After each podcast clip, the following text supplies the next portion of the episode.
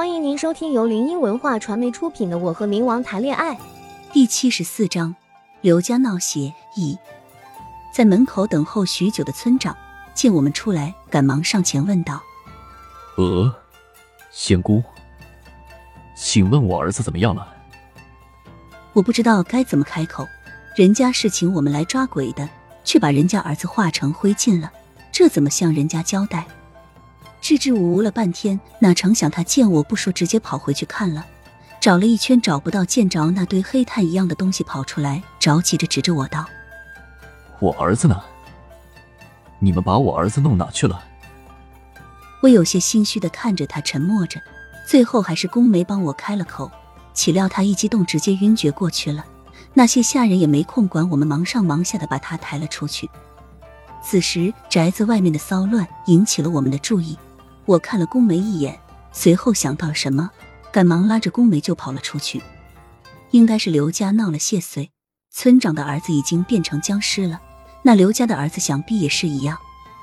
我们急匆匆跑到刘家门口，只见里面的人乱成一团，来帮忙的人都被吓得跑了出去，棺材盖被掀翻在一旁，里面已然是空空如也。只见那僵尸凶猛的掐住一个中年男人。旁边还有几个人在帮忙撬开僵尸的手，男人披麻戴孝，想必应该是他爹了。中年女人一边哭道：“阿阳啊，你死了也不能回来这么折腾你爹啊！”眼见着他就要咬下去，宫梅默念了些什么咒语，只见他食指一指，一丝黑气击向那僵尸，僵尸瘫倒在地上，随后又站起来。将目标转向我们，那老爷子没来得及喘息，赶忙跑到一边去喘着气。我看着越来越近的僵尸，脑子空白，直接愣住了。宫梅将我护在身后，眉头有些微皱，随后他身体凝聚出一团鬼气袭向僵尸，只是不到一时半刻，僵尸又朝我们攻过来。宫梅拉着我往右闪，才没被伤到。反应过来的我心一横，捏着一张符和一柄桃木剑往上冲。宫梅要拉住我，却只是抓了个空子。兴许是见我是个女娃娃都敢打僵尸，他们自愧不如，便都上来帮忙。我拿着剑径直朝他肚子捅去，却捅不进去，许是太僵硬了。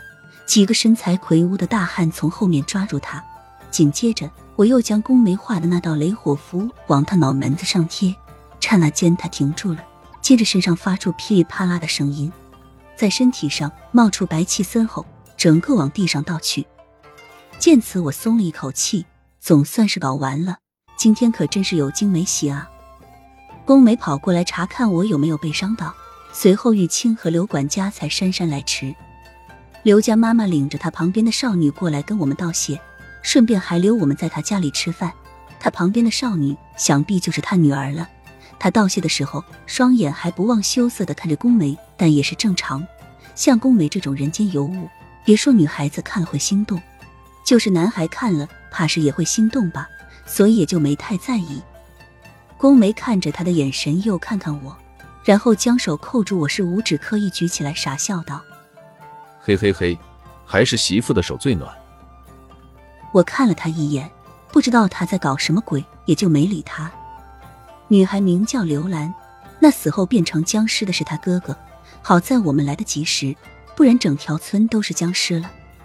处理完这些事情后，很快也就到了晚饭时间。我也不知道村长怎么样了，在房间里一直都提心吊胆，怕他等慧慧没了儿子，做出什么出格的事情来。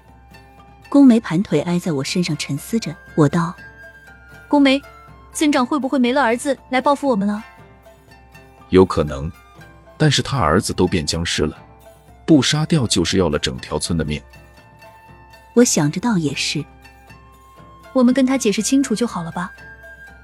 我天真的说着，宫梅微眯着眼眸，随后好笑的看着我，敲了敲我的脑袋道：“你呀，真是太天真了。人的心是很可怕的，即使知道了前因后果，也难免不会来报复。”他眉眼弯弯的笑着。让人看了难免有些春心荡漾，一时间思绪竟然就飘到九霄云外了。她长得格外的妖艳，就是那种人看了一眼就会喜欢上的样子。他的身上总是散发着一种神圣的光辉，有时候看了竟然不自觉的，他落入这凡尘，有点可惜。他身上的玄衣泛着点点白光，不难看出这是用上好的绸缎制成的。见我一直盯着他看，他邪笑着将我压倒在身下，盯着我道：“我就这么好看吗？”我双手扣上他后颈，用力一拉，他整个人就压在自己身上了。他的侧脸压着我的脸。我啄了一口，笑得得意洋洋道：“那是必须的，我男人能不好看吗？”嘿嘿嘿，他顺势耍起流氓坏笑着：“嗯，就亲一下，那怎么够呢？我觉得可以再加深一步。”磁性的嗓音直敲人心底。